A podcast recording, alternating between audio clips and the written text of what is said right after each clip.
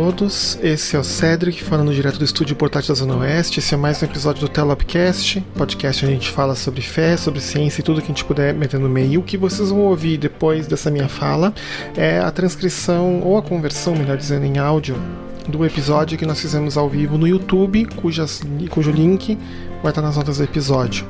Tá? Então eu simplesmente não fiz nenhuma edição, simplesmente converti o, áudio, o vídeo do YouTube no áudio e coloquei aqui para vocês escutarem também nas plataformas de podcast. Espero que vocês gostem. O vídeo continua disponível também para quem quiser assistir e ver as nossas caras mais ou menos ao vivo. Até mais!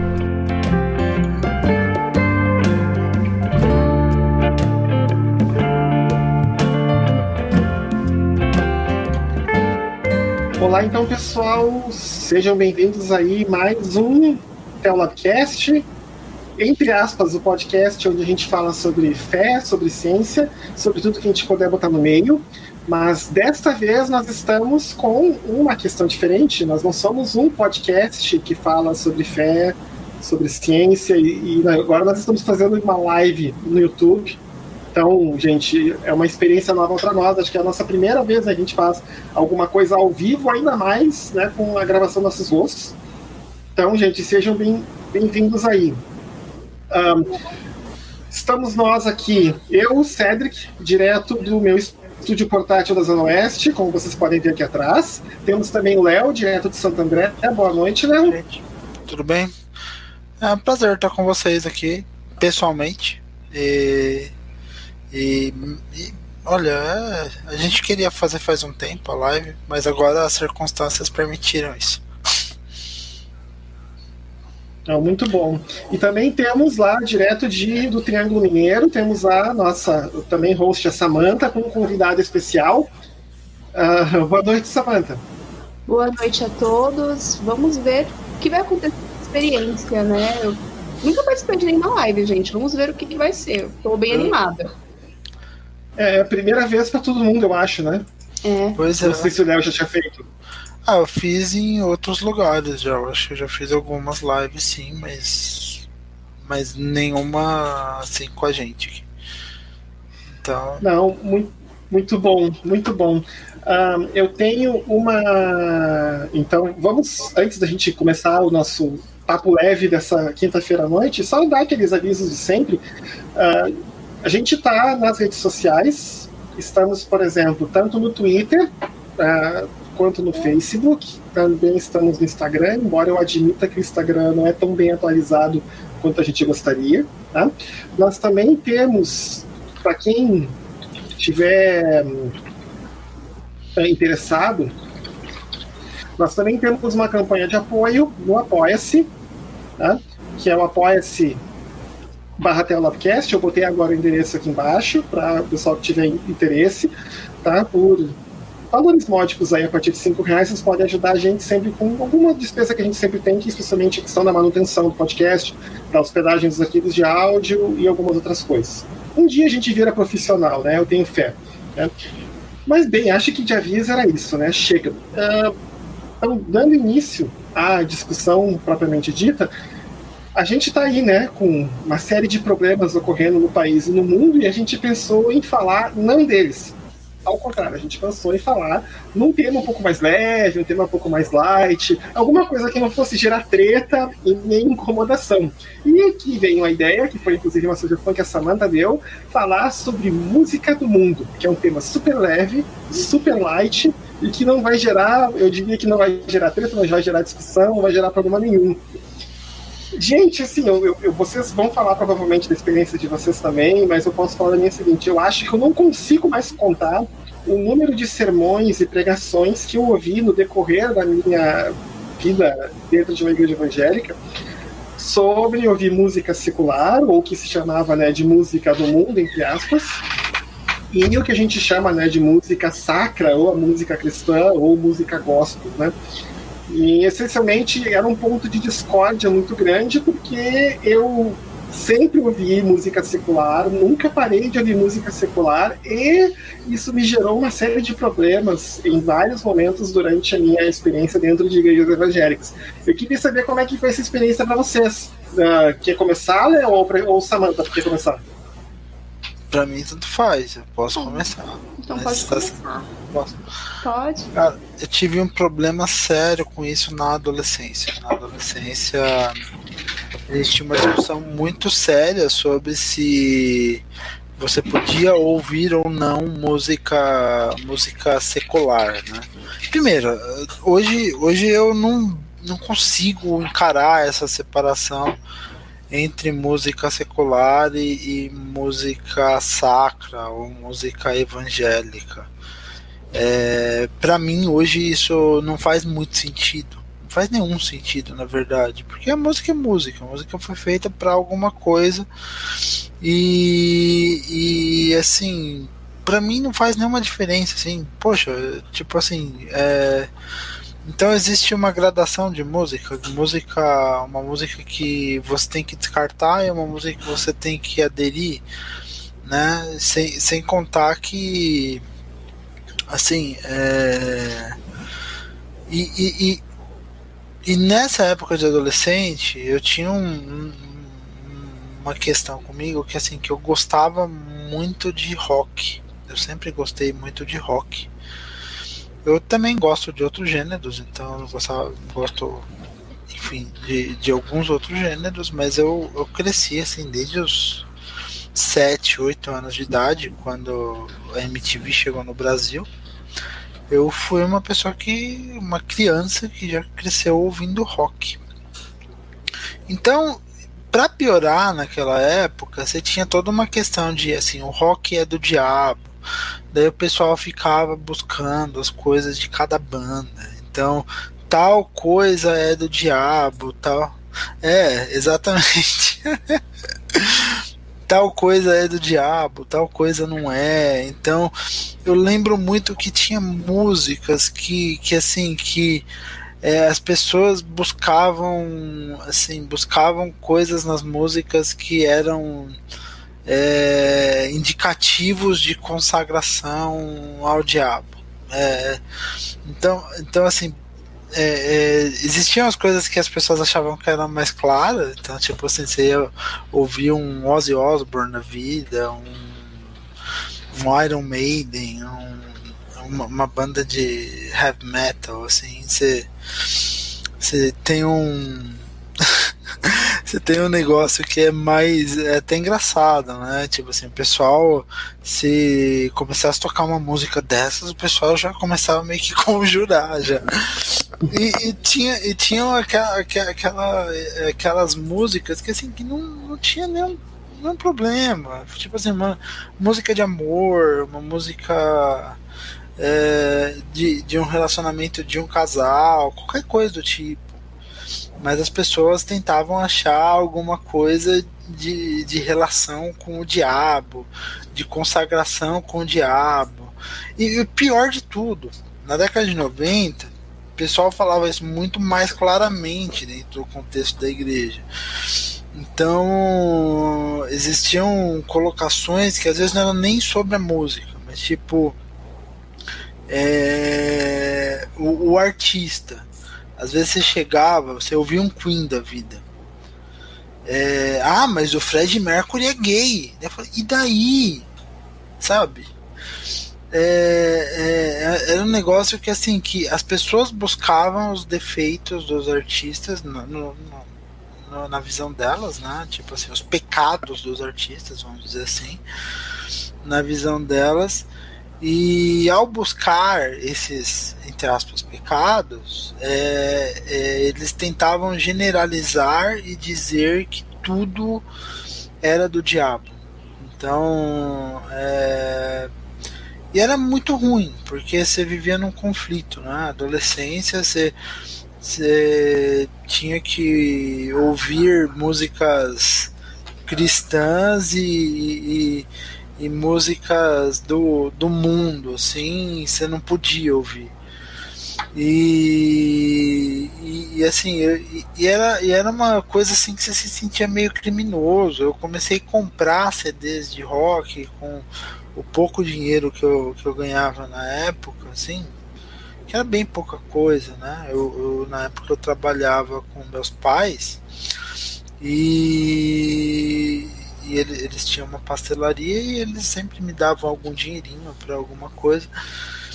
E, e, era, e era horrível, porque assim, às vezes eu queria comprar um CD, tipo assim, um CD, às vezes uma coisa simples, tipo um, uma Legião Urbana, um YouTube, sabe? Que, que são coisas assim super simples e e as pessoas elas pegavam e, e, assim, meus pais, minha mãe principalmente, meu pai nunca encanou com isso, mas é, minha mãe principalmente, eu, os irmãos da igreja, eles ficavam meio assim, tipo, você vai comprar o Legião Urbana e não vai comprar, sei lá, o Renascer Praise o, Eu ia falar catedral.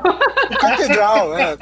Não, mas o catedral, assim, até o catedral, ele te, teve uma questão com o catedral que, que, que se, é, tem toda aquela história, né, de que o vocalista do catedral, se não me engano, era primo do Renato Russo e tal.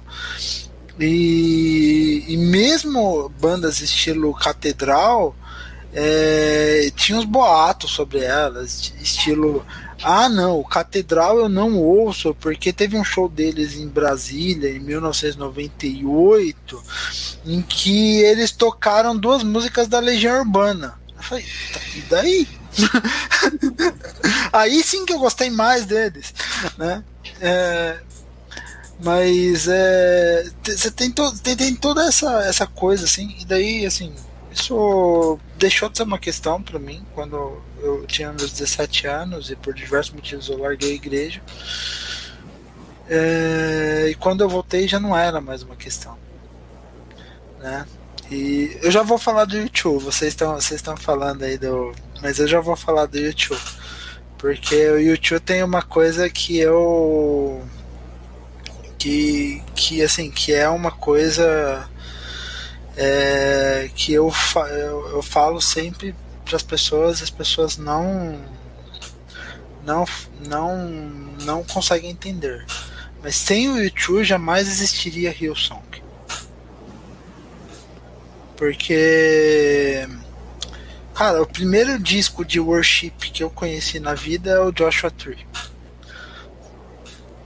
Aquilo que os caras cantam lá, músicas estilo Where the Streets Have No Name, é, With or Without e outras músicas do álbum são basicamente, sei lá, eu acho que o cerne ali, o começo do gênero worship, né, que virou gênero, é, em bandas como Hillsong, como a galera lá do próprio pessoal da década de 90, que tinha muita, muitos artistas desse dessa, dessa, dessa galera aí. Eu lembro muito do Kirk Franklin, lembro do de, de vários artistas assim. Esse gênero worship, óbvio, você tem outras influências, mas o gênero bem assentado, finalizado, para mim sempre foi imitação de YouTube. Sempre foi imitação de YouTube. Nunca deixou de ser imitação de YouTube. E e, e assim, é, mas, mas assim, para mim, é, essas bandas nunca deixei, eu nunca deixei de gostar dessas bandas. Depois que eu saí da igreja e voltei, eu eu peguei e, e, assim, tava muito em paz, sempre tive muito em paz com isso, mas eu tive um, eu tive um problema meio chato, assim, de que teve uma época que minha mãe jogou uns CDs meus fora, assim, quando eu fui morar fora. Foi junto, foi na mesma época que ela jogou minha coleção dos Cavaleiros do Zodíaco. Eu fiquei um mês sem falar com ela. Mas. tudo porque ela achava que era do diabo. Né? Mas é, essa foi a minha principal tristeza. Assim. Daí que eu fiquei mais bravo, e daí quando eu comecei a trabalhar, eu, eu, comecei a comprar CDs assim. Até hoje eu tenho duas prateleiras de CD em casa. Isso porque eu já perdi um monte, eu joguei um monte fora porque parou de funcionar, mas ainda tenho duas prateleiras de CD aqui em casa. Samantha, como é que foi a tua experiência? Bom, é, o, eu sou de um casamento, eu sou de filha, né, de um casamento que o pessoal chamava de julgo desigual, ainda chama, né? Meu pai foi criado católico e tudo, mas ele não, não é chamado católico não praticante. E a minha mãe, de igreja tradicional, a família toda da minha mãe. eu, a gente acabou, eu e meu irmão, pegando essa influência religiosa da minha mãe, mas meu pai sempre gostou muito de música. Então lá em casa tinha LP do Led Zeppelin, do Queen, meu pai gostava muito de rock e também ouvia MPB. Então, a música sempre fez parte, assim, lá de casa. A gente sempre ouvia música, sempre ouvia rádio. Meu pai sempre gostou de rádio no carro. Só que, como eu ia para a igreja, evidentemente eu ouvia lá que não, não deveria ouvir. Aquela história dos discos ao contrário, né? Que era um, história clássica do, da igreja, clássico, né? Clássico, Que os discos da Xuxa ao contrário, tinha aquele do Engenheiros do Havaí, que ele até falava qualquer coisa como, ah, o que você tá fazendo aí? Não é desse lado que ouve. Tinha, não tinha uma história assim? Eu lembro que até numa reunião de jovens falou-se isso. Então, eu sempre vivia essa dualidade. E meu pai sempre me deu de presente, depois que surgiram as fitas, mesmo fita cassete, os CDs, é, meu pai sempre dava no Natal, no aniversário, eu pedi uma fita, ele me dava, um CD ele me dava. E, e então eu ficava, eu ouvia, mas eu me sentia culpada por ouvir. E aí eu comecei a ganhar também alguns CDs gospel, né? Então na época é, Resgate, Oficina G3, Petra, que até hoje eu gosto bastante de Petra. Então eu ficava nessa. Eu me sentia culpada quando eu ouvia a música do mundo. Era uma sensação muito, muito ruim mesmo. É... Daí eu não tinha tantos CDs assim, porque eu só ganhava Natal. Tinha tipo uns 10 mais ou menos. E até hoje eu tenho, depois eu comprei mais, quando comecei a trabalhar. Então eu lembro que a gente, em 99, foi meu pai assinou um provedor de internet lá em casa. E aí, uns um ou dois anos depois, teve o Nap, Napster e a gente baixava algumas músicas. Nossa! Aí eu lembro uma vez que eu baixei um monte de música do Metallica, era um sof... Quem não é dessa época, não vai ter, mas era um sofrimento para baixar uma música.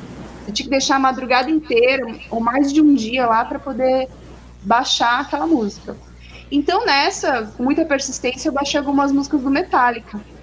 Comecei a conhecer mais sobre um rock que não era tão antigo, né? Porque eu ouvia mais década de 70 por conta do meu pai, 80 e comecei a ouvir umas coisas um pouquinho mais novas. E aí eu fui, baixei lá algumas MP3 do Metallica. Depois eu fui na igreja, eu vi uma pregação, mais uma, né, porque não foi só uma, sobre os perigos da música do mundo. Conclusão, eu apaguei, eu cheguei em casa, eu apaguei todos aqueles MP3 que eu sofri para baixar na época. Até hoje eu lembro disso, gente. Eu fico, assim, revoltada, sabe? Indignada.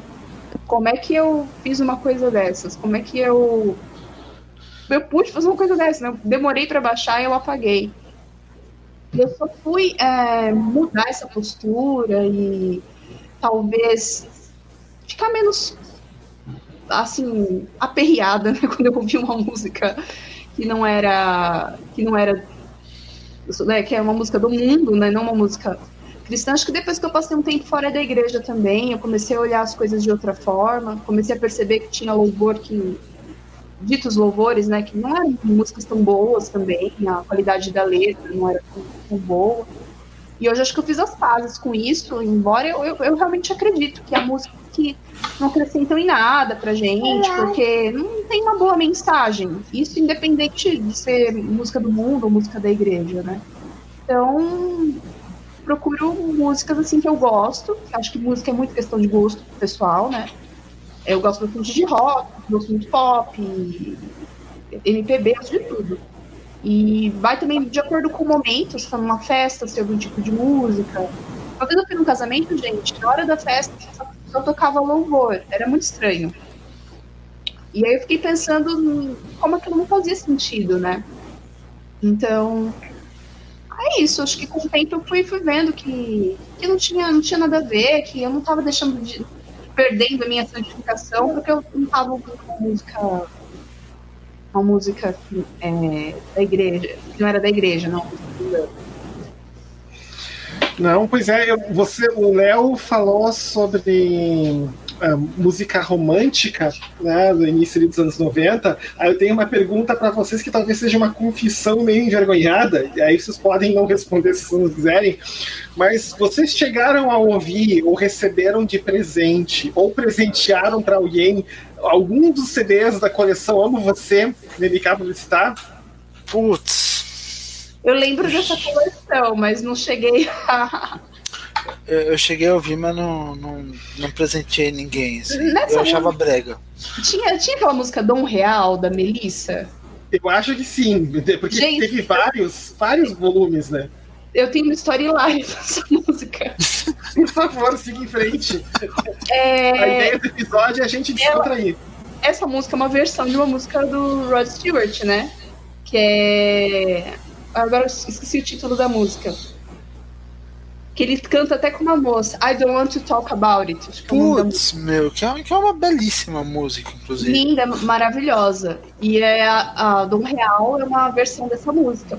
E na época eu era adolescente, eu não conhecia e tal. E, e aí eu, meu pai, meu pai ia na igreja, meu, meu pai é meio assim, aquele católico que não é praticante, agnóstico, sabe? E aí meu pai tá lá ouvindo no rádio, meu pai adora Rod Stewart, né? E eu pensei, gente, meu pai ouve música gospel. meu pai vai ser salvo. Eu não imaginei, eu, eu achei que a música do Rod Stewart era uma versão, não o contrário, uma versão da música da, da Melissa. Aí, ó, eu vou falar pra vocês, eu- o Léo falou que é brega, mas eu acho, eu acho bonitinho, eu gosto. Não, assim, olhando. É brega, mas eu gosto. Não, mas é, é um brega que é muito zoado. Porque quando, quando, por exemplo, essa música que você citou, quando eu. Assim, quando eu, eu entendi, assim, né, a versão original do Rod Stewart, meu, meu pai, ele tinha umas coisas, assim, em vinil, em fita, que eu ouvia, então, tinha um Rod Stewart em casa, tinha, sabe, então, assim, eu, eu, eu ouvia isso, né, e quando eu comecei a entender melhor inglês, eu entendi que assim, a letra não tinha nada a ver. Nada. Porque por exemplo, essa música em específico, ver. I, want, I don't want to, I, want- I don't want to talk about it. Ela é, é uma música que assim que fala de mágoa. Ela não é uma música romântica, E é, né? Então, e, e, tipo assim, e daí você vai, você vai traduzir toda uma outra conotação pra música que não tem nada a ver. É porque a assim, Luciana fez uma thread esses dias. isso, tá? A, Eu não vi isso, eu a preciso. Luciana do Rio Redondo, Ah, tá, tá, tá. Eu acho Ela que fez uma, thread. uma thread só com músicas com a versão, que a versão em inglês é uma música secular e a versão em português de um cantor gospel. Não, essa eu não vi, essa thread. eu não vi. Essa thread eu preciso. Eu digo isso da coleção Amo Você, porque assim, porque eu fui tecladista em Ministério de Louvor durante muito tempo. E a gente tinha que tocar nos casamentos também. E normalmente é a sugestão dos noivos, né? Que eles pedem e a gente, na medida do possível, a gente tocava, né? Então, ahn, a gente invariavelmente tinha pelo menos aí um, um casamento a cada dois ou três que vinha o cara ou a noiva, né? Ah, eu quero essa música quando eu entrar, eu quero essa música na bênção das alianças, eu quero essa música na saída, e geralmente. Aí a gente pegava, a gente ouvia o CD todo, e meu Deus, meu Deus. Assim, por exemplo, tem um daqueles discos que eu não sei mais qual volume, que tem um bolero que é cantado pela própria Marina de Oliveira, que é o M da gravadora MK, né? Que é uma das filhas do Harold, Sim, né? do Harold. do Harold, né? Então ela canta, acho que como é que é o nome da música? Eu canto essa música para minha esposa, ahn, assim, com mais no, no ponto de gozação, é você é tudo que eu pedi para Deus. Assim, não escutem, né? a não ser que vocês queiram rir um pouco, porque assim, é muito, muito, muito, muito brega. Né? Que até tem um locutor de rádio, eu acho que era de uma rádio gospel do Rio de Janeiro da época, lendo um poema romântico no meio do bolero, aí depois volta ela cantando. Assim, não foi essa música que as pessoas pediram no tal do casamento. Né? Ah, e assim, só para complementar o que o Léo falou, ah, eu- da época que eu tocava em Ministério de Louvor, eu me lembro de pegar entrevistas com os músicos da Hilson e eles perguntavam ah, quais são as suas referências. Invariavelmente, todos eles diziam alguma banda, mas sempre tinha YouTube na lista. Tá? E uma outra banda que, que, era, que era a referência de muitos deles, especialmente dos músicos, era uma banda islandesa chamada Sigur Rós. Talvez né, Sim, claro. também, também devem ter ouvido falar. E assim, eu Só comecei a né, assim, assim, comecei a ver, assim, pegava essa lista e meus amigos, ah, porque não pode vir coisa do mundo. Aí eu dizia, olha só, mas vem cá, os músicos da Hilson só escutam YouTube e Sigur Ross. E aí? Aí ele não sabia o que me responder, assim, ficavam meio chocados, né? Então, assim, a, ficava essa, ah, aquela questão toda, né? Mas assim, aí eu passei muito perrengue por causa disso. Especialmente porque eu tocava em Ministério de Louvor. E tinha que. Ah, não, porque parece que assim, ó, que quem toca no Ministério de Louvor meio que tem um padrão extra de pureza a ser. A ser se já é um escândalo uma pessoa na igreja ouvir música do mundo, se essa pessoa uh, faz parte do Ministério de Louvor, digamos que o escândalo é tipo 70 vezes 7, assim, é uma coisa muito triste. Nossa, né? eu, tinha, eu, eu tenho um amigo, ele, ele ficou no banco porque ele era batista do, no Ministério de Louvor e quando eu tava ali é, se organizando, tinha um ensaio antes do culto e tal, ele tocava de vez em quando algum, algum solinho, alguma coisinha de uma música do mundo. Aí, normalmente a senhorinha não notava, quem já tinha chegado mais cedo não, não notava. E quem notava ficava na sua, ninguém falava nada. Um dia alguém ouviu e contou pro pastor que ele, o instrumento era santificado e ele não poderia. Ah, tem isso, ele né? Ficou tem... banco, ele ficou no banco, esse amigo meu. Não, tem, semanas. É, tem isso, né? Eu acho que assim, e daí mistura um pouco esse lance da consagração, assim. Uhum. Tipo assim, parece que os instrumentos, tipo, são um negócio assim que, tipo, ele só pode ser usado para aquilo. E é, é, um negócio, sei lá, é, era, era até meio zoado, assim. Era, era é, eu lembro, assim, na época, eu nunca, meu ministério nunca foi louvor. Eu já cantei no louvor, já cantei em coral, mas nunca foi meu ministério assim, porque tipo assim, nunca foi minha eu nunca eu não toco nenhum instrumento, um, enfim. Mas é, é, era um negócio que, que era, era meio assustador, assim. Tipo, você não podia você não podia fazer nada que não fosse. E, e, você tinha uma certa idolatria aos instrumentos. Então, por exemplo, acabava o, o, o culto, você tinha que pegar, guardar de um jeito específico, não podia mexer nele depois. Tipo, não podia levar, por exemplo, ah, se o cara quer levar o instrumento para casa para ensaiar, o baixo, a guitarra. Não, não pode, tem que ficar ali na igreja. É o. Uhum. Tipo assim, é um negócio meio assustador. Meio, bem assustador. Não, é cada história em cima disso. Tem outra história de uma igreja de uma, de uma prima minha, que eles queriam, uma pessoa sugeriu uma, uma ideia de fazer um trabalho social em que fosse ensinado música para o pessoal da comunidade, para mim Nadinha. Aí uma pessoa se opôs, disse que não podia jamais, como é que ia deixar as pessoas que não eram, não eram santificadas tocar naquele instrumento que era consagrado e tal. É, é o tipo de coisa que o Léo falou que era bem. Deve ser ainda, né? Eu não tenho acompanhado isso. Dependendo da igreja. igreja. É, dependendo da igreja, é. E, e, é bem é bem é bem isso assim é, às vezes parece que o que se uma pessoa que não está consagrada tocar no instrumento consagrado acontece aqueles estilos assim, Arca da Aliança no Antigo Testamento, sabe? Essa pessoa que tá lá que tipo não vai, vai ser fulminada, né? Porque a pessoa não está santificada o suficiente. Uhum. Né? E, e, e, e é bem terrível isso, porque coloca um jugo nas pessoas que é horrível, horrível, horrível. Enfim, vamos continuar. Sabe assim, e o paradoxo que eu acho engraçado é que você, por exemplo, pega a história da igreja, da igreja cristã, por exemplo, durante a Reforma Protestante, Martinho Lutero pegou um monte de músicas populares da época e pegou, botou uma letra cristã por cima e começou a compor músicas dele assim. Né? E eu. E aparentemente lá no século XVI isso não era um problemão. Né? Virou um problemão, né? assim, mais quando quando a coisa, chegou, quando a coisa chegou no século XX. Sabe que o. o não sei, né? Porque o, as igrejas que vocês passaram, eu nunca tive, por exemplo, o problema de passar numa igreja, porque assim, a gente está falando de música do mundo, música gospel, etc. Mas, por exemplo, eu, como músico de igreja, eu tive muito problema, assim, de, de ouvir histórias de lugares onde, ah, aqui nessa igreja é só violão ou só pandeiro, Porque aqui não, porque bateria e guitarra, né? Bateria e guitarra é coisa do cão, né? Na minha igreja, a guitarra e a bateria já tinham se convertido, né? Já tinham, já tinham se libertado. Né? Mas não sei se vocês chegaram a passar por isso, assim. Eu, eu cheguei a passar, assim, quando eu cheguei numa igreja que era presbiteriana, tinha 12 anos. Eu, eles tinham acabado de, de, de adquirir o teclado e, e, tipo assim, os instrumentos, entre aspas, modernizados.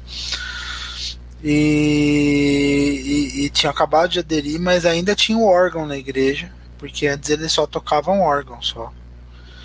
E, e, a, e a bateria foi uma briga ainda, o pessoal ainda estava brigando, já tinha bateria, mas você tinha um monte de regrinhas, né, aquela história, não podia bater palma, né? Aquela coisa bem ordem e decência, sabe? Tipo assim, to, era, o mantra deles era meio ordem e decência, assim. Eu, eu, já passei por igreja assim também. Tinha uma igreja, a, igreja, primeira igreja que eu frequentei, que minha família frequentava, que era presbiteriana, tinha o órgão, tinha a organista, acho que até mesmo até, até hoje. É, e muito bonito, sim, eu sempre gostei também do, dos, dos hinos e tal. E os meus tios eram jovens na época, tô falando de coisa dos anos 80, dos anos 90, então eles tinham aí entre 20 e 30 anos, e eles tocavam violão. Violão podia, mas eu não tenho também essa lembrança de outros instrumentos, não. Então, bateria, por exemplo, não. Não, pois é. Léo, tu ia falar alguma coisa? Não, da minha é basicamente isso aí. Não, tranquilo. O, como a gente pode, assim, uh, uh, dizer assim, que eu estava pensando aqui, né, que eu, o pessoal aqui, eu estou olhando aqui os comentários do pessoal que está ouvindo pelo YouTube, né, eles estavam falando de uma questão também que foi os, um, os hinos com temática militarista no, nos anos 90 que é uma outra questão, né? Isso geraria todo outro episódio. Que, inclusive a gente meio que a gente meio que sofre algumas consequências disso hoje, né? Essa, por exemplo, a questão de, de desse foco, né, de guerra, de batalha, de combate, né, de é nós contra eles, é todo mundo contra nós, e aí estão perseguindo a gente, aquela coisa toda, isso meio que ajudou a pavimentar um pouco o caminho para o que a igreja evangélica, né, está apoiando hoje, né, em termos de política nacional. É, eu acho que tem, tem duas fases, né? Eu acho que esse, esses modismos refletem muito as teologias de fundo. Quando a gente fala de hinos com temática militarista, a gente está falando de batalha espiritual, teologia de batalha espiritual. Os caras, assim, esse pessoal da batalha espiritual tinha uma temática militarista muito forte. E não é à toa que essa galera que era muito focada em batalha espiritual e depois aderiu a, né, a, uma, a uma teologia mais da prosperidade, é, tá, tá com a posição política que tem hoje, porque eles tinham já esse tom militarista. Então, assim, era muito é, e daí, assim, é, é, é, entra naquilo que a gente já discutiu em outros episódios, assim, um certo dispensacionalismo que, que, que acha que tudo é uma batalha entre o bem e o mal, então ele ganha áreas maniqueístas. Então, é, você tem, você tem todo um, um plano de fundo para essa temática militarista que, que explodiu em todas as igrejas, né? É, não foi só no, no ambiente pentecostal e nem só no ambiente de batalha espiritual. É, é, explodiu geral. Assim. Então, se, se você vai pegar, você vai pegar, você vai ver isso em igreja batista, em igreja presbiteriana, em todas as igrejas que tem corinho, você ouviu coisas estilo o nosso general é Cristo, seguimos os seus passos, né, o inimigo não se resistirá, alguma coisa assim. É, e, e assim, isso é, é, muito. Assim, e é, e é, fase, né? É uma fase que vai se refletir depois em outras coisas. Eu acho que outra coisa que foi falada aqui é, são os ministérios que a gente teve lá no final do começo dos anos 2000, teve bastante. Aquele lance de adoração extravagante. É outra outra coisa assim que uhum. acabava sendo extremamente cansativo, aquelas ministrações sem fim, aquele pessoal que parecia que estava num transe mesmo, assim, era como se fosse uma rave praticamente, né? O pessoal entrava numa espécie de transe sem droga, era um transe gospel assim. Né? O pessoal queria estar tá lá por causa da experiência, da sensação, e eram aqueles cultos de quatro horas, uhum. que você tinha duas horas e meia de louvor, e as coisas eram repetidas mil vezes lá. Que, que é um pouco assim, né? É, é um pouco. Daí tem artistas estilo Diante do Trono, David King e, e outros uhum. artistas que basicamente daí, é, daí é, é, o tal do gênero worship que nasceu do YouTube. Né? É o tal do gênero worship que depois se consolidou em outros artistas também e uhum. foi e foi cada e foi ganhando popularidade e hoje basicamente é, a maioria das músicas que é tocada nas igrejas no, é, é, são músicas desse gênero, do gênero worship, que é, virou um gênero musical, infelizmente. Porque eu falo infelizmente porque isso tira a diversidade de manifestações musicais que você poderia ter num púlpito. Né? Enfim. Uma coisa que eu queria comentar com vocês, uh, é que uh, mais mesmo pelo por eu ter né, trabalhado muito com música dentro de igreja durante muito tempo, é que assim, exemplo, a gente acompanhava o que ia saindo do mercado fonográfico gospel nacional. Inclusive tinha uma época que eles não gostavam de usar essa expressão, né, de mercado fonográfico, né, porque afinal, né, a música era do senhor, mas os royalties e os direitos autorais eram dos, dos autores, né que é a questão, por exemplo, que era a estratégia de mercado das especialmente da MK Publicitar, que era a grande gravadora ali no, final dos anos 90 início dos anos 2000, que essencialmente era assim, ó, o tipo de música que tivesse bombando no mercado secular brasileiro, eles arranjavam uma cópia gospel para fazer.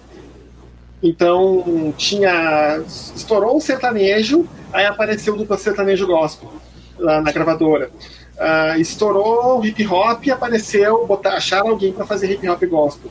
Quando estourou uma das ondas do funk, aí eles botaram também funk gospel e remix gospel.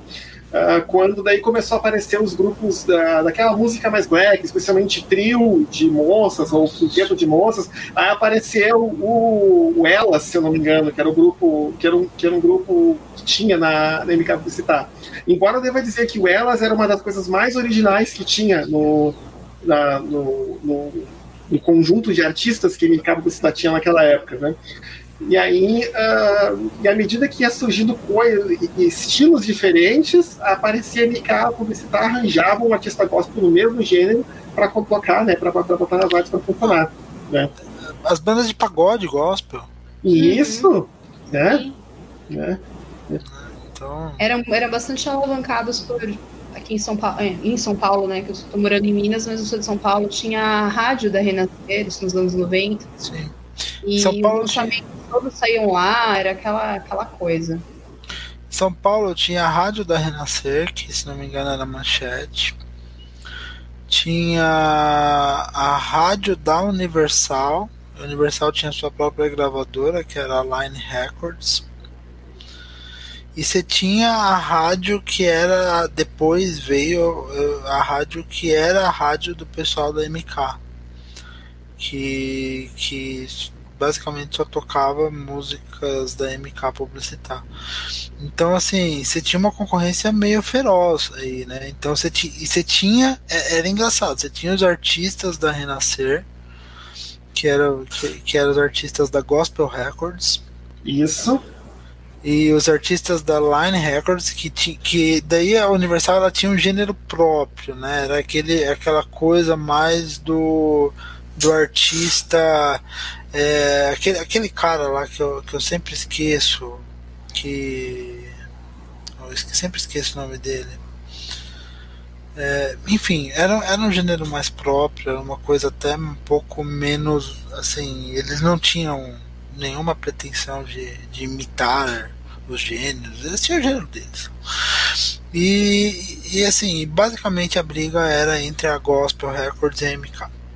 E eles disputavam os artistas, eles faziam todo esse fuzuê aí, né? Mas mas eu, eu, preciso atentar uma coisa, né? A gente falou que ia falar de música do mundo, até agora você tá falando de música evangélica. a, gente, a, a, ideia é tentar entrar nesse ponto, porque assim, por exemplo, você vai ver uh, o que acontece, por exemplo, na música cristã nos Estados Unidos, você vai ter, por exemplo, um estilo de digamos assim, não é exatamente estilo, eu acho que eu vou chamar de subgênero dentro da música cristã evangélica dos Estados Unidos, que é o que eles chamam de crossover, né? Que, ou seja, que são músicas que são cristãs, uhum. mas que podem tocar tranquilamente numa rádio secular, que as pessoas quase não vão perceber que aquilo é uma música religiosa. Como é o maior Jesus, nem Deus, né? basicamente. Sabe qual é o maior exemplo disso? É aquela música Love by Grace que virou popular no mundo uhum. pela a voz da Lara Fabian, só que na verdade é um grupo gospel chamado Anointed. Só que a música é uma música, assim, como ela não fala é, no nome de Deus, literalmente, é sempre you, é sempre você, é sempre o pronome de tratamento, uhum. a Lara Fabian cantou como se fosse uma música romântica e ninguém percebeu que era uma música. Uhum música de crente. Né? Teve então, uma é música que fez muito sucesso também, que era daquele da o Evanescence, com, a, com o vocalista do 12 Stones, que Isso. também era nessa pegada, assim. Eu acho que. Eu não sei se é uma coisa recente, tipo de 20, 30 anos pra cá, 20 anos pra cá, ou se é uma coisa que sempre existiu esse. esse não, sem contar, assim, sem contar que nessa época do começo dos anos 2000 você tinha também o Creed, né? Que basicamente é. era uma banda gospel. É. Pra mim, eu considero Creed, eu sei que eu vou apanhar por causa disso, né? Mas Creed é o, o Pro Jam que não deu certo. não, não, eu não, eu não, não sou muito fã, nunca fui fã deles. Assim. Mas, é, mas, mas eu, uma coisa assim, eu acho que tem, tem algumas coisas, né? Tem as músicas, eu acho que tem os dois lados aí. Tem três, na verdade, que eu vou estar. Essas músicas que vocês tocam, basicamente são músicas é, cristãs que, que acabam ganhando uma penetração no mundo.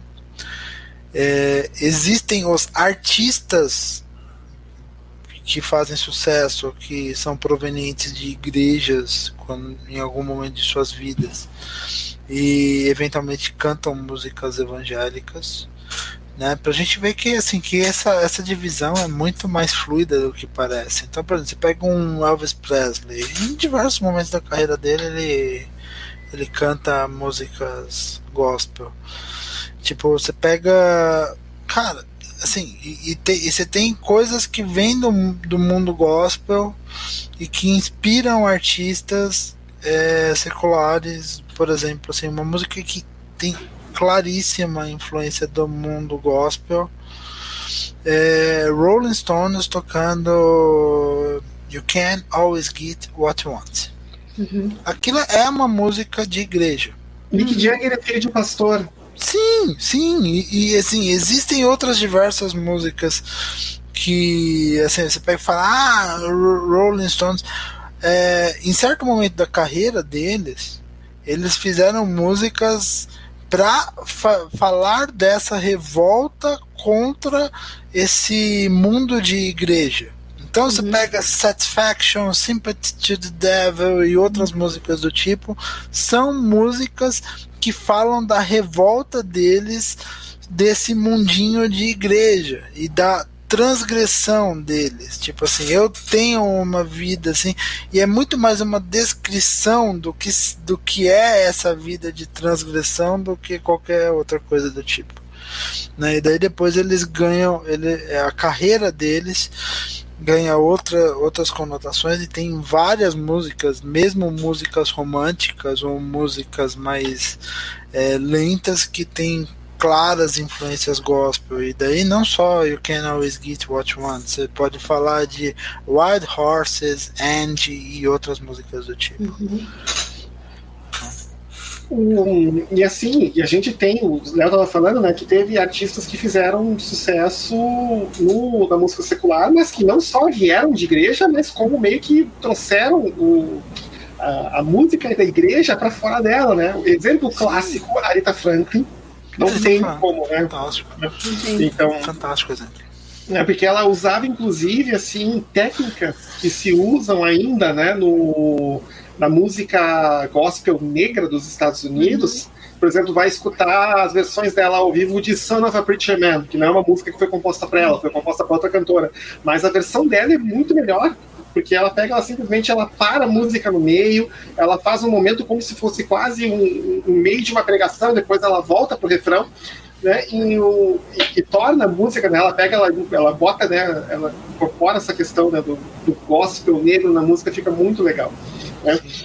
E aí, o, só deixar um aviso para quem está vendo o, e ouvindo, uh, a gente vai abrir um espaço no final do episódio para algumas perguntas que vocês tiverem para fazer. Então, vão preparando já as perguntas que depois, quando a gente abrir espaço, a gente, dependendo do tempo que a gente tiver, a gente vai poder ler e, e, e botar para frente. Mas assim. Um, Vamos, o Léo estava falando, né, que ah, a gente não falou de música secular. Pois bem, né, vamos falar de música secular, né, já que afinal, né, o, é ser, o, o objetivo do episódio é para ser um episódio sem tretas e sem uh, e sem e sem muita coisa de incomodação. Que é o seguinte, um, na opinião de vocês, queria ouvir da Samanta primeiro, depois do Léo, qual é a música secular que vocês escutam que edifica vocês? Ou uma ou várias, aí pode, pode fazer uma lista. Samantha, quer começar? Nossa, tem uma música. Toda vez que eu, eu, eu a ouço, eu choro. É uma música muito bonita. É da Whitney Houston. É. Peraí que eu vou me lembrar o título dela. É The Greatest Love of All. É uma música que eu, que eu ouço assim e, e, e, mexe muito comigo e também pensando na história dela, né? Porque foi uma história muito triste, né? Principalmente o final da vida dela foi muito difícil. Então é, me edifica bastante. Tem algumas músicas do Queen que me edificam muito, né? É, por exemplo, One Vision, exemplo de música, assim, várias, tem uma letra que toca bastante. Assim. E nacional, eu gosto muito do daquela música Sal da Terra, do Beto Guedes. Eu acho linda, linda, linda, linda, linda. O Milton Nascimento também mexe muito comigo. Eu ouço, eu fico, fico realmente emocionada. Então são são cantores, né, são bandas, assim, também no caso do Queen, que, que tem letras, assim, que me fazem refletir bastante, e eu considero isso como uma edificação, porque você tá ali, às vezes teve um dia difícil, e você ouve aquela música e, e te faz bem, então, algumas que eu mencionei, mas se eu for parar pra pensar, tem várias, tem várias. Um, Léo? Ah, assim, de música que que eu que é do mundo assim né? Eu acho que assim tem algum é, é, cara uma coisa música algumas músicas que, que eu gosto muito assim do mundo que que me fazem assim que são que são assim incríveis assim. Eu gosto bastante de Bruce Springsteen. Bruce Springsteen eu acho que ele tem algumas letras assim até porque ele tem uma temática bem próxima do gospel, né, em alguns momentos, porque é sempre aquela coisa de terra prometida, de tal. Então, assim, você pega This Heartland ou, ou, ou outras músicas, até tem uma música de 2012 do Wrecking Ball, Land of Hope and Dreams, eu acho também muito. Aquilo é uma música gospel.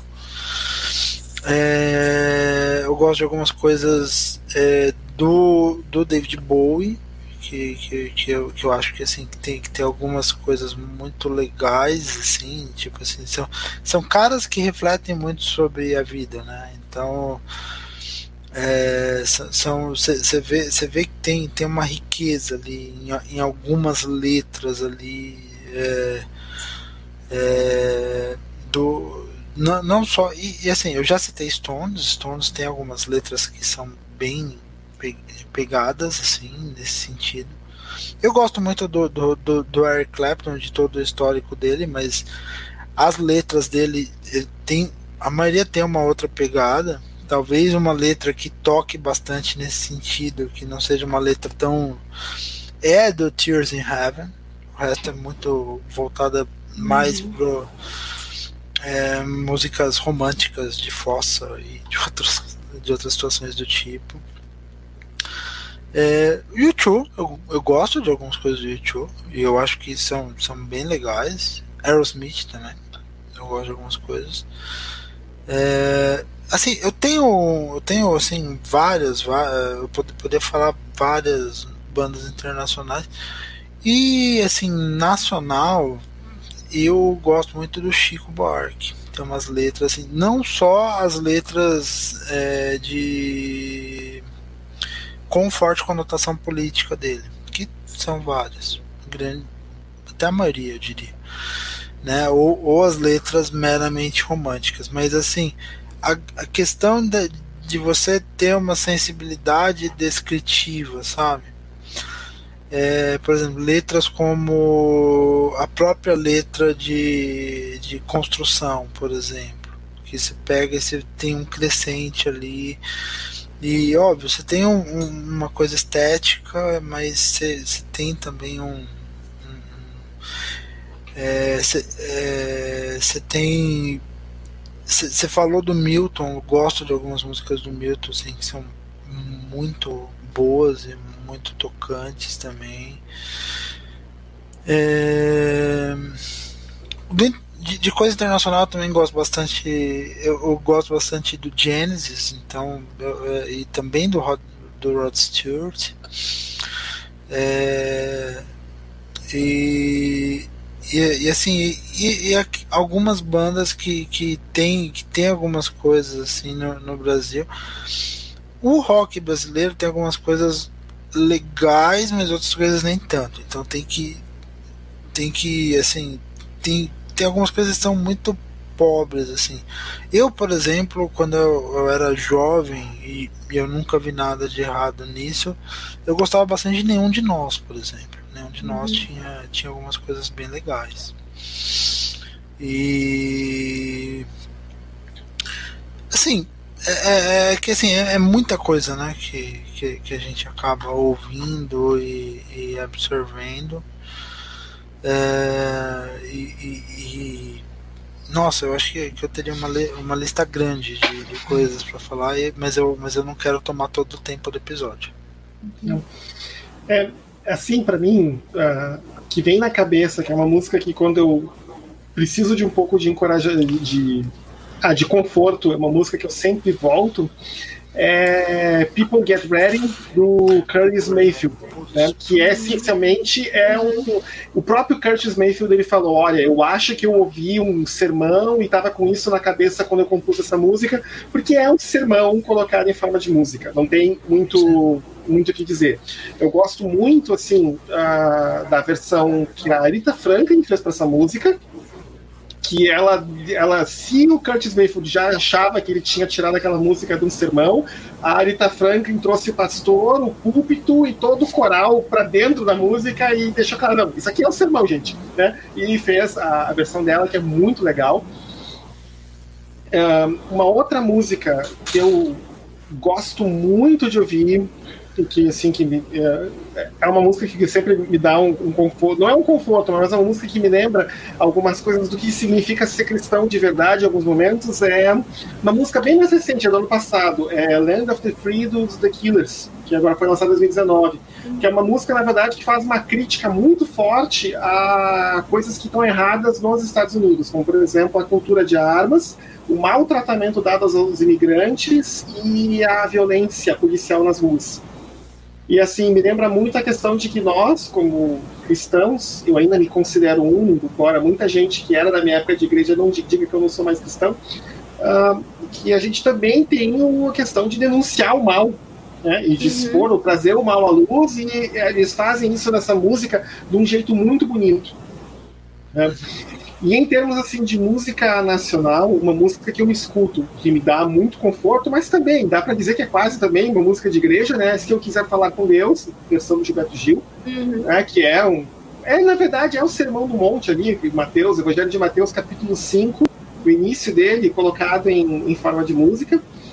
E uma outra também que eu gosto de ouvir, que, é, que também me, me deixa bem legal é o é Oração ao Tempo, do Caetano Veloso. Né? Uhum. Que é uma outra, outra música que eu gosto muito né, uhum. dessas questões. Né? Eu tenho uma outra pergunta para vocês, para a gente ir tocando o episódio, que seria o seguinte: uh, se vocês. O Léo né, tá trabalhando, atua numa igreja ainda com um pouco mais de. Uh, do que eu e a Samantha, mas vamos supor assim, ó, vocês têm que botar uma música no louvor da igreja e vocês resolvem não meter o louco não, vou botar uma música secular para tocar no louvor da igreja. Vamos começar o culto com essa música, ou vai ser essa música logo antes da pregação do, do pastor ou do padre. Que música que vocês. Uh, música que não música de igreja, música secular vocês colocariam na. que vocês acham que encaixaria, que encaixaria bem, ou que talvez desse algum choque nas pessoas, as pessoas entenderiam a mensagem? Não sei quem quer começar. Aí eu colocaria Sol da Terra, do Beto Guedes, com certeza. Primeira música que eu colocaria é... E. Deixa eu ver, talvez eu fosse bem clichê, todo mundo conhece essa música, mas eu colocaria a canção da América, do. do Milton Nascimento. E talvez mais alguma outra do Milton Nascimento, que é para as pessoas pegarem bem, mas com certeza a primeirona ia ser Sal da Terra. tá. Léo, ah, eu acho que. Olha. É, assim, a minha igreja não tem tanto problema com isso. Inclusive, a gente, em alguns eventos, a gente já colocou algumas músicas do mundo. Então, por exemplo, quando, é, quando, quando a gente foi falar de racismo, por exemplo, a gente colocou lá, esqueci o nome da música. Enfim, mas eu acho. Assim. Pensando, sei que dep depende muito do. do. Do, do, do tema, né? Eu, eu por exemplo, é, pro, provavelmente eu colocaria, sei lá, é, uma coisa que assim, que se, for, se fosse ter só alguma coisa instrumental, eu colocaria um Sigur Rós da vida mesmo. Um post-rock e tal, normal, acho que. É, o pessoal tá... até perguntaria de que disco da Hilson tu tirou esse instrumental, provavelmente. Exato, Não, provavelmente, né? E, ou outras bandas de, de, de post de, de post-rock e tal. Mas, cara, eu, eu acho que que pra, com, com, é, com é, letra eu provavelmente colocaria é, ah, é, que, é, que, agora tá, tá, tá, me fugindo as músicas. Se, se, eu fosse colocar, eu provavelmente colocaria algum, alguma coisa estilo é, Neil Young, por exemplo, um, é, alguma música estilo. É, deixa eu pensar qual música do Neil Young assim. Eu acho que sobre racismo eu colocaria Hey Hey My My. mas, mas assim, outra, outra, outras músicas Bob Dylan, talvez eu colocasse, sabe? Algum, alguma música tipo assim. Eu, eu, eu, colocaria fácil um Blowing in the Wind, por exemplo. Uhum. É, e, e de música nacional, de música nacional eu. Como, o que, que daria para colocar de música nacional? Provavelmente tem Deixa eu ver. Um. Talvez um. Ah. Agora eu não, eu não tô lembrado, porque eu tô tentando encaixar as músicas com os contextos das músicas. Mas talvez assim, alguma coisa do, do, do Milton mesmo, ou até do Caetano, ou, é, é, se, se, eu quisesse ser muito transgressor, eu colocaria alguma coisa do Raul Seixas, mas daí. Sim, né, daí, daí causaria briga com os irmãos mais conservadores que acham que rock é coisa do diabo, mas tudo bem. É... Mas não foi o que ele disse. é, tem uma música que ele fala isso, né? que é o rock do diabo, né? É, o diabo é. É. Tem Diabo até uma faz versão da turma da Mônica que é o Quiabo é o pai do nhoque. E papai, eu morro de Sim, Tem- sim. A- Apesar do, do artista ter uma vida meio controversa, tem algumas letras do Michael Jackson que eu acho muito boas. Heal the World é uma, e a outra é aquela Man in the Mirror. Aquela Man in the Mirror eu acho fantástica, né? Que se você quiser melhorar, é, comece com uma pessoa no espelho, né? Melhorar o mundo. Eu acho fantástica a letra, mas tem aquele lado da vida do artista ser bastante controverso e tal, é uma questão complicada, mas as letras são realmente muito bonitas. Sim, Não é. sim. Assim, Sim. não- Né? eu, eu acho que assim, eu, eu botaria um, um Leonard Cohen fácil. assim. Uhum. Mas por favor, não aleluia. Não, não, não. Tem coisa, tem coisa bem mais. É. Porque, porque a, Aleluia talvez seja a menos gospel dele. O- a- uma pessoa está comentando aqui no- na live disse que colocaria a Nina Simone, e pior que é o seguinte, eu colocaria a Nina Simone, eu colocaria, só que não a música que ela sugeriu, que é You've Got to Learn, eu colocaria I Wish I Knew How It Would Feel to Be Free. Eu colocaria essa, né? mas seria para fazer, quase para fazer uma provocação. Eu, é, e talvez assim, de música nacional, o Léo já falou em Raul Seixas, mas eu sei que, se eu, por exemplo, na época que eu ainda trabalhava, se eu tipo, ousasse sugerir Raul, Raul Seixas, é, já, já seria o suficiente para treta, para banco, para disciplina, para sei lá o que mais, né, que, que fosse é, acabar encaixando. É, Isso mesmo, porque assim, é era uma questão complicada, né? Eu tenho uma, uma, outra, uma outra coisa para perguntar para vocês, até porque eu gostaria de ouvir a opinião de vocês né, em relação a isso, que é a seguinte, né? A gente falou muito da questão né, de que, pelas influências que vieram de fora, muito do louvor que a gente toca hoje na igreja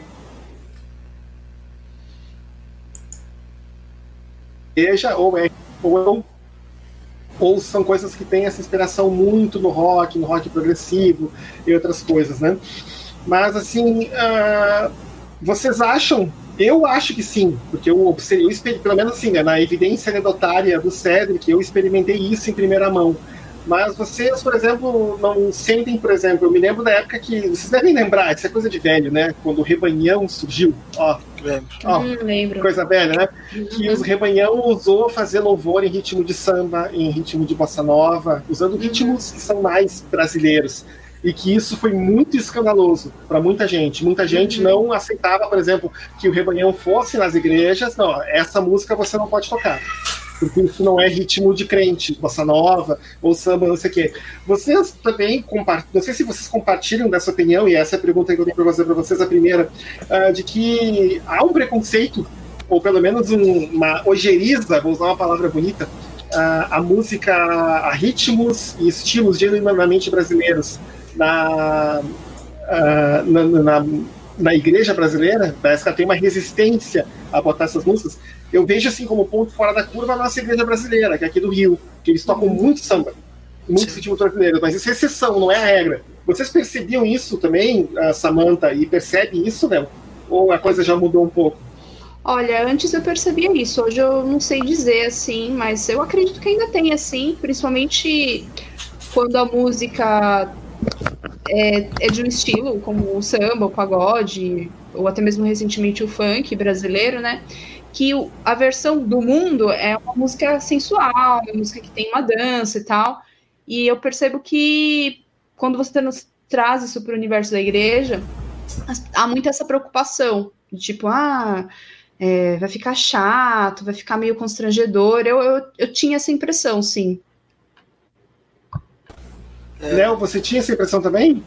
Sim, é, bastante. Acho que, inclusive, uma igreja que eu fui, uma igreja batista, tinha, ti- tinha mais abertura para isso, que tinha um pessoal que tocava rap lá, e, mas sempre tinha uma galera que olhava feio. Sempre tinha um pessoal que, que olhava que olhava feio e achava que aquilo não era coisa de crente. E, e realmente assim assim, e, e tinha, e tinha uma outra coisa também. como você tem muito aquela lógica que a gente falou mais cedo da imitação, né? A questão de, de que você imitava muito o, por exemplo, quando aparecia, quando a moda era o, o, samba, aparecia o samba na igreja. Quando a moda era o funk, aparecia o funk na igreja. Geralmente, o que aparecia na igreja era aquilo que não fazia sucesso no mundo, ou seja, era uma qualidade menor. Né? Então, você é, e você teve uma época em que muito artista que não conseguia mais fazer sucesso no mundo tentou emplacar no mundo gospel. Né? Mesmo porque você tinha muito essa separação. E se a gente não tivesse essa separação, a gente não teria problema, né? A gente, sei lá, podia tocar um Martinho da Vila na igreja, não, não tem problema. Né? Eu acho que né, não, não teria nem, nenhuma crise com isso né? mas tem. Infelizmente a gente pegou muito uma época em que o pessoal era, era bastante fechado. Em primeiro lugar, porque achava que alguns instrumentos, por exemplo, eu, eu tive uma crise séria, não eu, né, mas uma época que ainda estava na igreja presbiteriana, que o pessoal começou a trazer pandeiro pro grupo de louvor.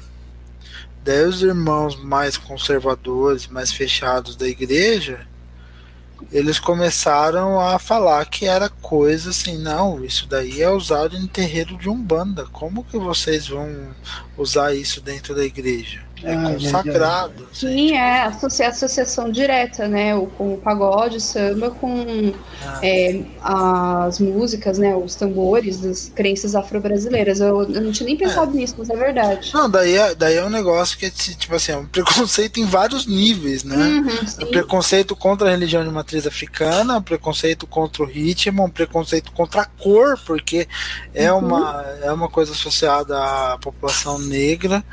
Tipo assim, é, é um preconceito em vários níveis, é impressionante.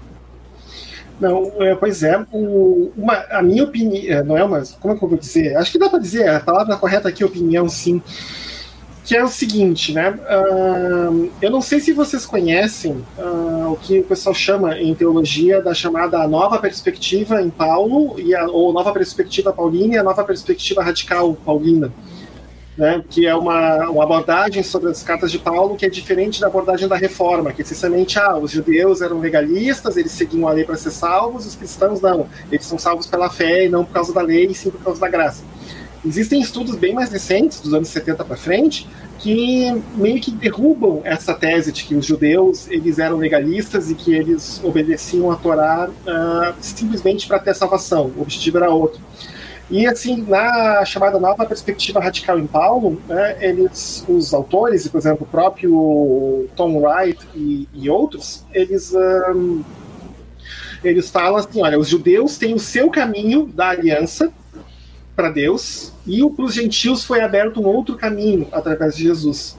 E é por isso que Paulo diz que os Gálatas não têm que se preocupar, porque os, os judeus não precisam se tornar gentios para se tornarem membros do reino, assim como os gentios não têm que se tornar uh, judeus para se tornar membros do reino. Isso por quê? Porque é, ele, Paulo, e é isso que eles defendem, acreditava que essa questão do, do reino de Deus ser aberto também para os gentios é um cumprimento da profecia de Isaías, que fala né, que as nações também vão vir para o Monte de Sião e também vão, vão adorar.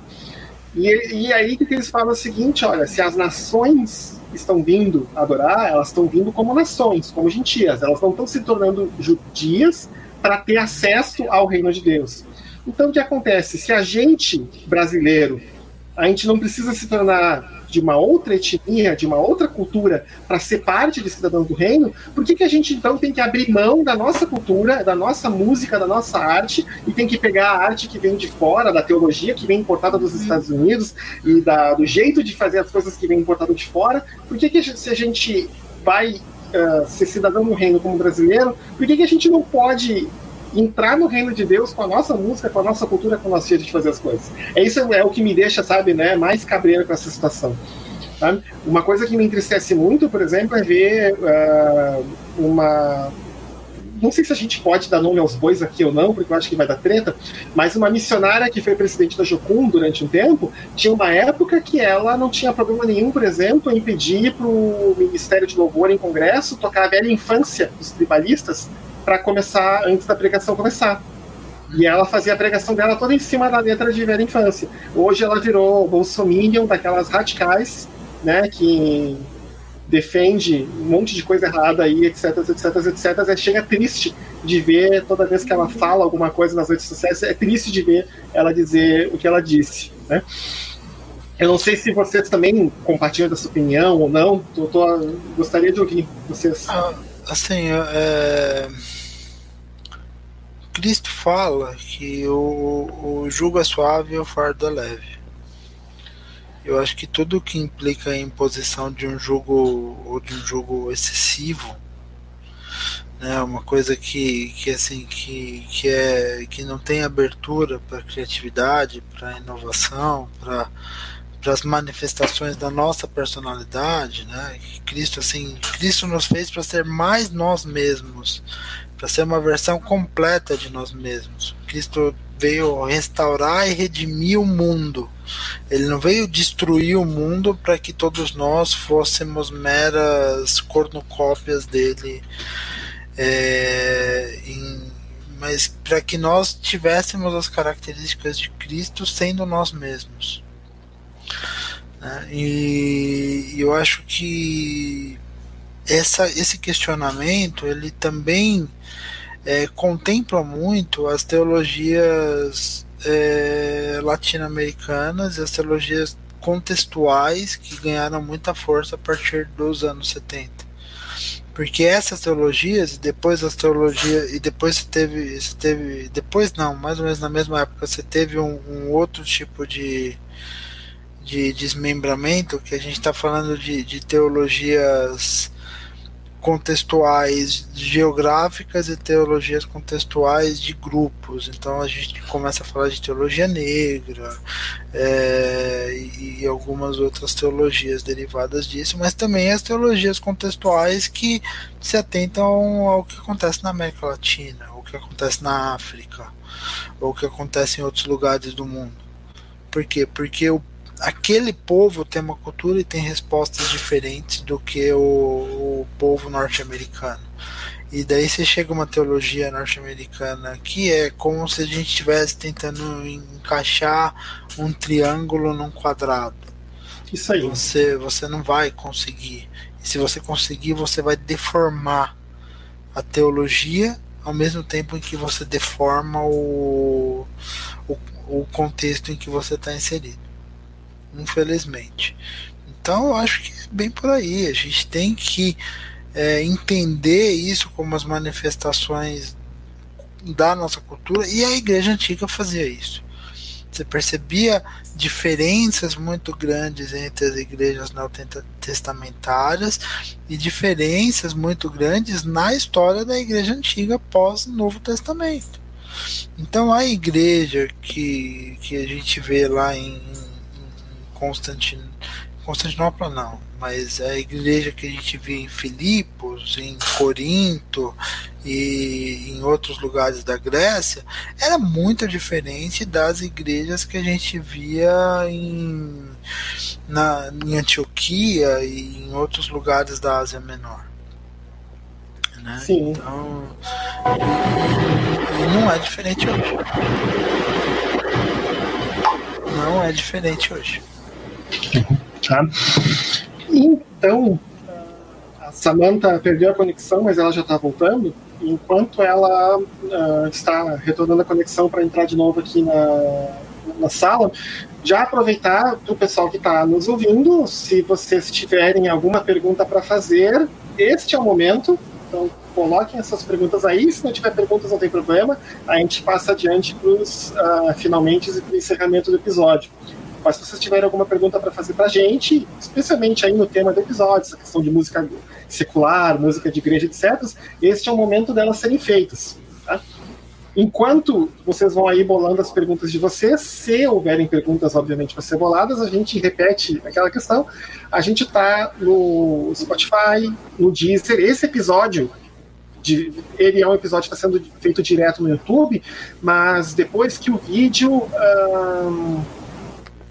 O vídeo tiver disponível para eu conseguir baixar ele para edição, eu vou, vou extrair o áudio do episódio e vou lançar ele como um episódio normal lá no Spotify, no Deezer, para quem quiser ouvir ele depois também. Né? Então, assim, uh, então, quem não conseguiu ouvir agora ao vivo, não se preocupe que a gente depois, esse primeiro, esse episódio vai ficar salvo no YouTube, vocês vão poder ver ele depois, se quiserem, para ouvir, e o áudio dele também vai ser colocado no Spotify. Pois bem, apareceu uma pergunta que eu acho que nós três podemos uh, resolver, uh, responder cada um a seu jeito. Tá? Daniel perguntou o seguinte: Vocês tinham vergonha de ouvir músicas evangélicas no meio de pessoas não cristãs? Quem quer come começar respondendo? Léo ou a Samantha? Pode ser a Samantha, para começar. Eu acho que a conexão da Samantha caiu de novo. Não, é. tudo bem. Não, que eu tô vendo aqui que caiu a conexão de novo. Uh, Léo, então, pode, pode, pode começar respondendo então, por favor? Então, sim, né? Eu tinha uma época que sim, porque principalmente quando eu era adolescente, era um lance muito de termos vários personagens, né? Era o personagem da igreja, o personagem da escola, o personagem.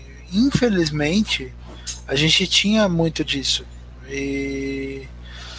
E assim, ao mesmo tempo que você não podia ouvir música evangélica no, no meio. música mundana no meio evangélico, você não podia ouvir música evangélica no meio mundano. As pessoas, tipo, ah, que porcaria é essa?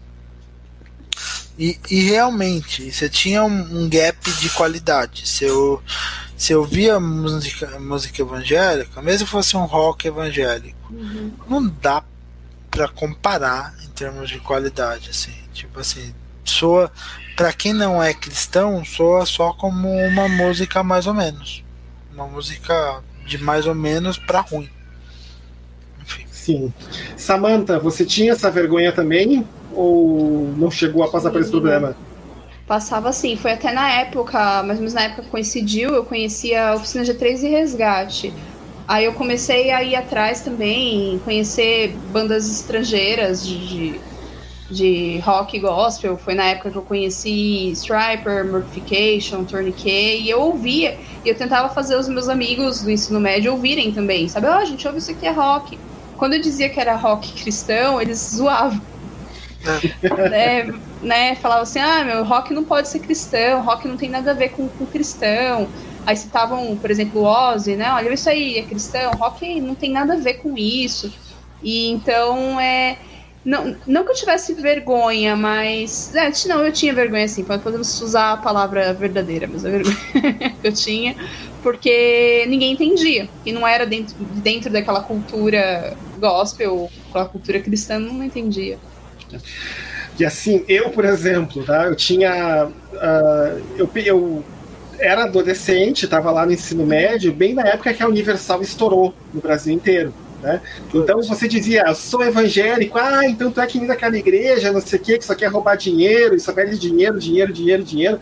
E aí, quando eu falava de música, tinha a, a, colegas que zoavam com a minha cara, que eles ficavam vendo os programas da Universal na tarde, da, durante a semana, porque não tinha nada para fazer. Aí botavam lá no, no canal, tava dando culto Universal, e eles ficavam cantando as músicas da Universal para mim. E eu digo, que música é essa? Ah, isso aí é da igreja, da tua igreja, lá da Igreja Universal. Eu uh, nunca ouvi falar disso aí, né? Porque ainda tem aquela questão, né? O estigma de que, assim, uh, as pessoas que não são cristãs e que não conhecem nada do meio evangélico acham que todo evangélico é tudo um bloco monolítico, que todo mundo pensa igual, uhum. todo mundo votou no Bolsonaro, todo mundo diz a mesma coisa, e isso está completamente longe da verdade. Se bem que naquelas, né? Se olhar para uh, muitos dos meus amigos que são evangélicos, quando escutam falar o que eu falo, uh, duvidam de que eu ainda seja cristão. Né? Mas isso é ah, é uma sim. outra. Isso é, isso é, uma outra discussão, né?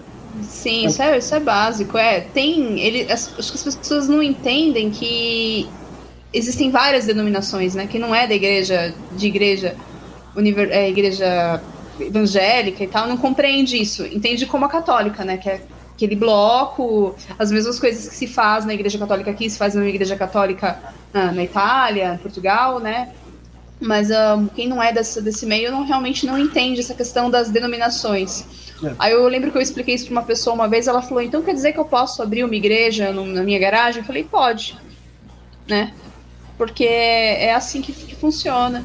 E tem aquilo, né? Entrando na questão de música, tem música que é mais popular dentro de uma denominação, um artista que é mais popular, música. Aí eu tô falando de música cristã. E já em outra denominação, ninguém nem conhece, ninguém não ouve falar, tem muito disso também. Né? Por exemplo, Sim. o pessoal da Adventista, eu tenho alguns conhecidos, alguns amigos que são, eles têm músicas completamente diferentes, artistas que eu, que eu nunca tinha ouvido falar. Né? Então, é, só como alguns, exemplo. Alguns até são famosos no meio evangélico, como o Leonardo Gonçalves, uhum. que é adventista, os uhum. Arautos do Rei, que também eram adventistas. Ah, né? eu, acho, é. eu acho ótimo eles, eu gosto é. muito. É. E assim, por exemplo, eu só perdi, né, para terminar minha resposta, eu só meio que perdi a vergonha quando me apresentaram Jazz of Clay. Aí Jazz of Clay eu podia ouvir tranquilamente uh, que primeiro era inglês, né? Ninguém sabia inglês direito. E segundo, como eles fazem um, um, um, um pop, um indie mais experimental, então o pessoal, ah, não sei o que, achava, dizia que era música crente, o pessoal até, ah, mas não sabia que era capaz de fazer isso, né? Inclusive, um amigo meu dos Estados Unidos uma vez me falou que muitos deles, quando eram adolescentes, eles eram proibidos pelos pastores e pelos pais de ouvir Jazz of Clay, que é uma banda cristã, eles eram proibidos como cristãos de Jazz of Clay, porque Jazz of Clay era liberal demais no seu estilo musical, tá? Para vocês terem uma ideia do uhum. nível da paranoia, tá? Ai, ai, ai. Gente, vocês têm alguma consideração antes da gente passar para as recomendações? Porque, assim, ninguém mais fez pergunta, então acho que vamos, vamos deixar essa parte encerrada. Vocês têm alguma consideração final para fazer? Alguma coisa que vocês acham que a gente devia ter abordado, mas não abordou direito? Aqui? Ah, só reafirmando que assim, não existe música evangélica e música secular. Desculpa. Uhum. Tipo, todas as músicas nascem, óbvio, elas têm seu propósito e tal, mas não dá para pegar e simplesmente falar, óbvio, existe um mercado fonográfico evangélico, um mercado fonográfico uhum. secular. É, mas assim, não existe uma música que você pega e pode falar, isso é para Deus, isso não é para Deus. Uhum. Porque Deus nos inspira, inclusive, para fazer para fazer as coisas e Deus inspira inclusive quem não é cristão a fazer coisas fantásticas muitas vezes. E essa divisão de música secular e música evangélica só surgiu quando surgiu o mercado fonográfico, gente. Assim, você você tinha uma assim é, grande parte da música clássica no século 17, 18, até no século 19 saiu de dentro das igrejas. E você não tinha nenhum problema com isso. Você não tinha nem, nenhuma questão com isso. Mozart é um cara que saiu de dentro das igrejas, que tocava dentro da, das igrejas. E outros caras do tipo também. Então, assim, essa divisão de música secular, música cristã, ela só veio surgir mesmo quando surgiu o mercado fonográfico e surgiu essa exigência de se separar o que é de Deus e o que não é na prática, a gente tem que pensar que assim, se a gente crê em um Deus que é dono de todas as coisas, a gente crê em um Deus que inspira pessoas cristãs e não cristãs a fazer a fazerem coisas belas. E ao inspirar pessoas cristãs e não cristãs a fazerem coisas belas, a gente não acredita mais em música secular e música cristã. A gente acredita em música que de alguma maneira é, é, é, é inspirada direta é, ou indiretamente por Deus, ou ao menos é permitida por Deus. Tu, toda música tem uma história, toda música tem uma lição. Então, assim, não, não dá. Não deixe, não, não se não se deixe levar por essa coisa tipo música evangélica ou música secular. Toda música é música. De toda música a gente pode tirar alguma coisa. Uhum. Samantha, alguma última consideração antes de a gente passar para as recuperações? Estou pensando em coisa de escola, para as recomendações? Não, eu concordo com que o, com que o Léo falou, acredito que é por aí mesmo, né? Nós temos a liberdade para escolher a, a, música que nós queremos, né? Cada um tem um gosto. É, eu, por exemplo, conheço muitos evangélicos que, que não gostam tanto de música evangélica, ouvem outras músicas. É, assim como eu acredito que as pessoas têm preferências por estilos musicais, por rock, samba, funk, as pessoas podem ter preferência por gostar ou não do, da música dita gospel e da que não é, né? Mas como o Léo disse, tudo música, né? É, são todas, de alguma forma, a gente tira alguma coisa dessa música e muito do que a gente julga é gosto pessoal, né? Entram em questões muito sutis e de cada um. Isso aí, tá? Então, uh, vamos passar para aquela parte final dos nossos episódios, onde a gente sempre faz as nossas recomendações e etc. Uh, Samantha, tem alguma recomendação para dar essa semana? Olha, eu assisti um filme que tá todo mundo comentando e eu, eu fiquei bem, bem, bem chocada com esse filme. Eu acho que os nossos ouvintes ou já ouviram falar ou já até assistiram, que é aquele filme O Poço. Hum. Não sei se vocês já assistiram. É um filme espanhol, é do, do Netflix. E. Bom, o filme basicamente está ali claro que fala sobre desigualdade social, mas é um filme bem pesado, bem, bem violento e. Ai, eu fiquei um pouco assustada, mas eu, eu gostei do filme. Foi bom também treinar o espanhol, fugir um pouquinho de ver filmes só americanos, né? Então é o filme O Poço, que eu gostei bastante. Fiquei meio assustada, assim, mas gostei. o, o, o Léo, tem alguma recomendação? Eu dei, eu dei risada que o, que o Daniel nos comentários falou que achei que ia falar da Cela 7, que é um filme que tá todo mundo falando. ah, que... é, eu, eu, ainda não vi esse. Eu, ta, eu, eu, também não vi, mas eu, eu faço piada com todo mundo que faz, é, que, que fala do filme, dizendo que. É, os seis anteriores, tá? Foram bons, porque. Porque, tipo. Tá bom. Mas, não, mas, mas é, recomendação. Gente, é, agora, agora, assim, por incrível que pareça, eu não tô me atualizando muito ainda em filmes e Netflix. Eu tô pegando algumas coisas antigas para assistir. Então, por exemplo, fim de semana eu, eu assisti o Poderoso Chefão. É, e, e, o, e agora, tipo assim, é, esses dias eu tava pegando assistindo Dança com Lobos. Apesar do, do, do nosso uhum. amigo Kevin Costner, que, que tem, tem várias restrições em relação a eles, a ele e a própria visão do filme, que é bastante é, americocentrista assim, em relação aos índios, que são tratados como, enfim, né? Então, assim, eu, eu não peguei nada de novidade, mesmo porque eu também estou escrevendo minha qualificação. Então. É, é uma qualificação né, de doutorado, né? É, é, é, chão, né? Tá bom. É chão, não é muito simples. Então, legal. O, eu vou deixar como recomendação. Uh, o, isso está no Spotify. Só que eu não tenho o link aqui. Vocês vão ter que procurar.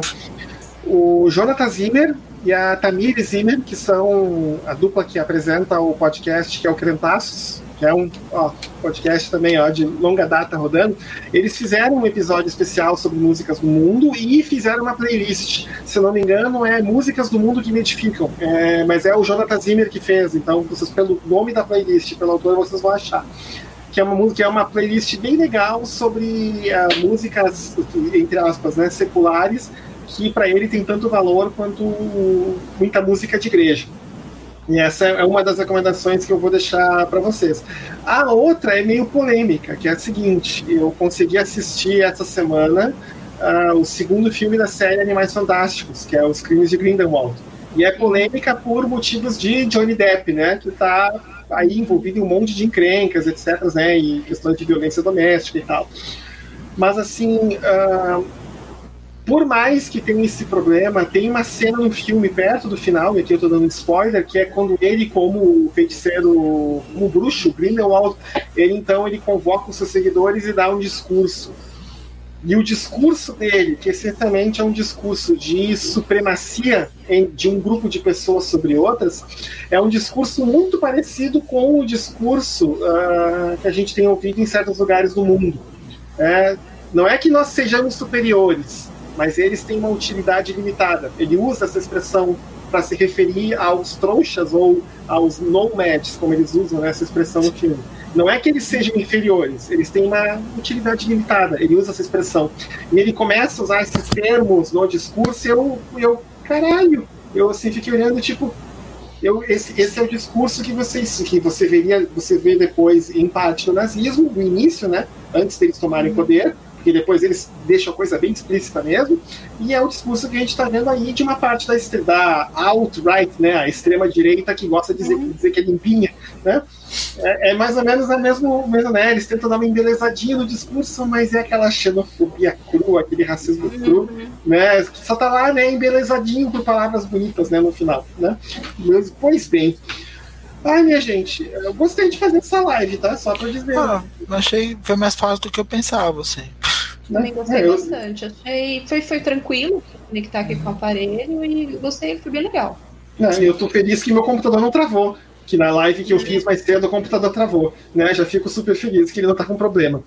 Então, gente, para quem tá nos ouvindo, esse aí foi mais um episódio do Telocast ao vivo no YouTube. Eu agradecemos aí pela audiência e espero que continuem acompanhando a gente nas nossas aventuras em áudio apenas. A gente não vai poder ficar fazendo live o tempo todo, uhum. infelizmente, mas nos acompanhando nas nossas aventuras em áudio pelo Telocast, o podcast de verdade. Gente, boa noite, tá? Boa noite. Um abraço, pessoal.